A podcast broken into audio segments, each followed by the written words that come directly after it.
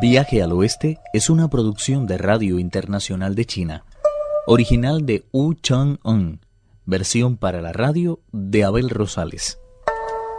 Primera parte.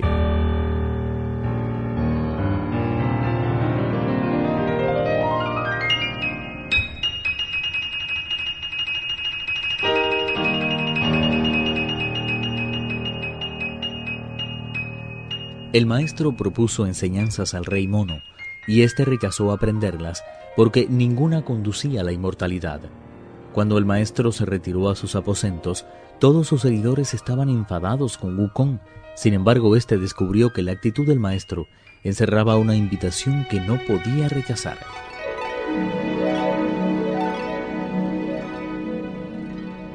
Wukong pasó el resto del día en compañía de los otros discípulos delante de las cavernas de las tres estrellas, esperando ansiosamente la caída de la noche. Cuando la tarde dio por fin paso a las sombras, se retiró inmediatamente a descansar con los otros. Como en la montaña no había ningún encargado de marcar el paso del tiempo, ni la ininterrumpida sucesión de las vigilias, tuvo que fiarse de sus propios cálculos para medir el lento fluir de las horas. Para ello, contó pacientemente el número de veces que sus pulmones inhalaban y exhalaban el aire. A eso de la hora true, la madrugada, se levantó sin hacer ruido, se vistió, abrió con cuidado la puerta y salió a la serenidad de la noche. Levantó la cabeza y vio brillar la luna y el rocío formarse, puro y frío, sobre la calma que todo lo envolvía. En el interior del bosque descansaban las solitarias lechuzas, mientras en lontananza se escuchaba el fluir gentil de una fuente. Por entre las nubes pasaron volando caligráficas columnas de patos salvajes. Era exactamente la hora de la tercera vigilia, la más indicada para buscar la verdad y el camino perfecto. Ukon se dirigió a la parte de atrás por un sendero que le era harto familiar y descubrió con indescriptible regocijo que la puerta estaba entornada. No me he equivocado. El maestro tiene en verdad la intención de transmitirme sus enseñanzas. De lo contrario, no habría dejado la puerta abierta. Traspuso con indescriptible cuidado la puerta y caminó en puntillas hasta la cama del patriarca, pero, para su sorpresa, le encontró dormido el cuerpo hecho un ovillo y mirando hacia la pared. Ukon no se atrevió a molestarle, limitándose simplemente a arrodillarse ante su cama. Al poco rato, el patriarca se despertó, estiró las piernas cuanto pudo y murmuró para sí. Qué duro es esto. No hay cosa más oscura que el camino. El elixir de oro es incapaz de iluminar la más humilde de las cosas. Quien se empeña en enseñar profundos misterios a un hombre imperfecto está condenado a privar a las palabras de sentido, cansar inútilmente la boca y secar para siempre su lengua. El rey mono al ver a su maestro despierto, le dijo Maestro, su discípulo lleva mucho tiempo arrodillado, esperando a que se despierte. En cuanto el patriarca oyó la voz de Wukong, saltó del lecho y se vistió a toda prisa. Otra vez tú, maldito mono. ¿Por qué no estás descansando en la parte de delante? ¿Se puede saber qué es lo que has venido a hacer aquí? Ayer usted, delante del estrado y en presencia de todos sus discípulos, me indicó que a eso de la tercera vigilia viniera por la puerta de atrás para ser instruido en los misterios de Tao. Si no llega a ser por eso, ¿cómo iba a haberme atrevido a llegar hasta su cama? Al escuchar estas palabras, el maestro se sintió muy satisfecho y se dijo Este tipo pertenece en verdad a la progenie del cielo y la tierra. De lo contrario, ¿cómo ha podido enterarse tan claramente de mis intenciones? A excepción de su humilde discípulo, no hay aquí nadie más ¿Por qué no sois espontanosos conmigo y me enseñáis el camino que conduce a la vida sin fin? Si así lo hace, jamás olvidaré tan inmenso favor. Haber solucionado tan rápidamente el enigma que te propuse es una indicación clara de que has sido elegido para dominar el misterio que tanto te desazona. Me siento orgulloso de poder transmitírtelo. Acércate y escucha con cuidado. Voy a enseñarte el extraordinario camino de la vida sin fin. Ukon tocó varias veces seguidas el suelo con la frente en señal de gratitud se lavó los oídos y arrodillándose ante la cama, se dispuso a escuchar lo más atentamente que pudo. Aprende bien el secreto de esta fórmula a la vez maravillosa y verdadera. Fortalece y haz uso de las fuerzas vitales. En eso radica todo. El poder absoluto reside en el semen, el aliento y el espíritu.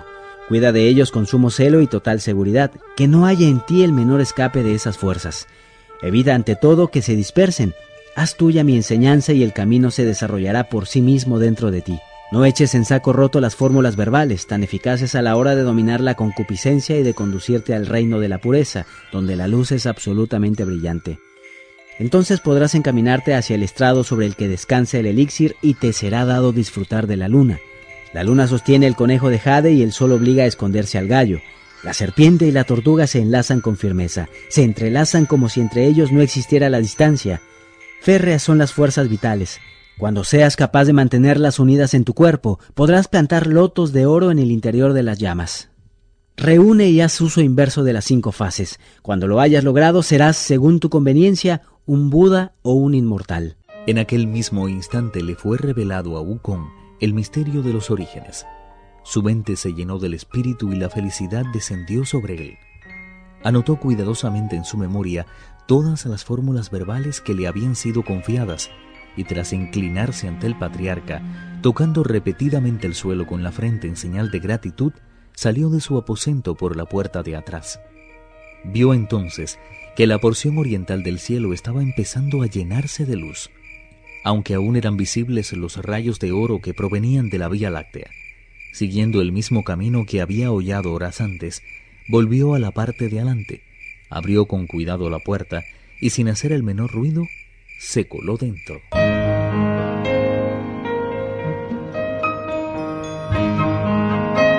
De esta forma, pasaron tres años al cabo de los cuales el maestro subió de nuevo al estrado y empezó a adoctrinar a su nutrido número de discípulos.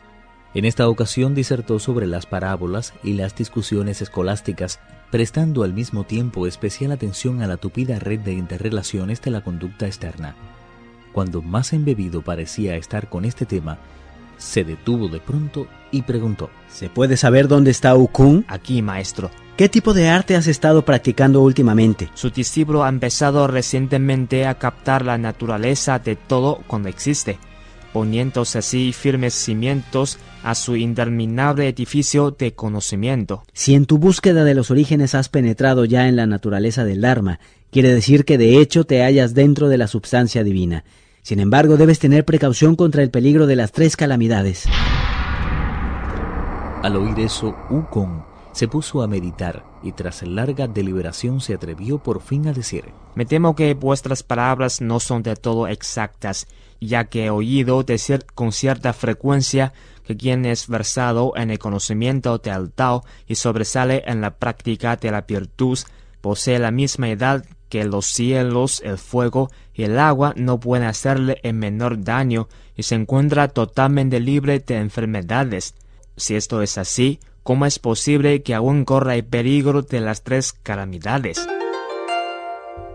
Viaje al oeste, uno de los cuatro grandes clásicos de la literatura china.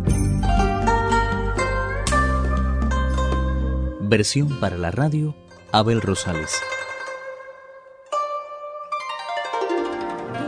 Actuaron en este capítulo Juan Carlos Zamora y Pedro Wang. Esta es una realización de Abel Rosales, quien les habla, para Radio Internacional de China.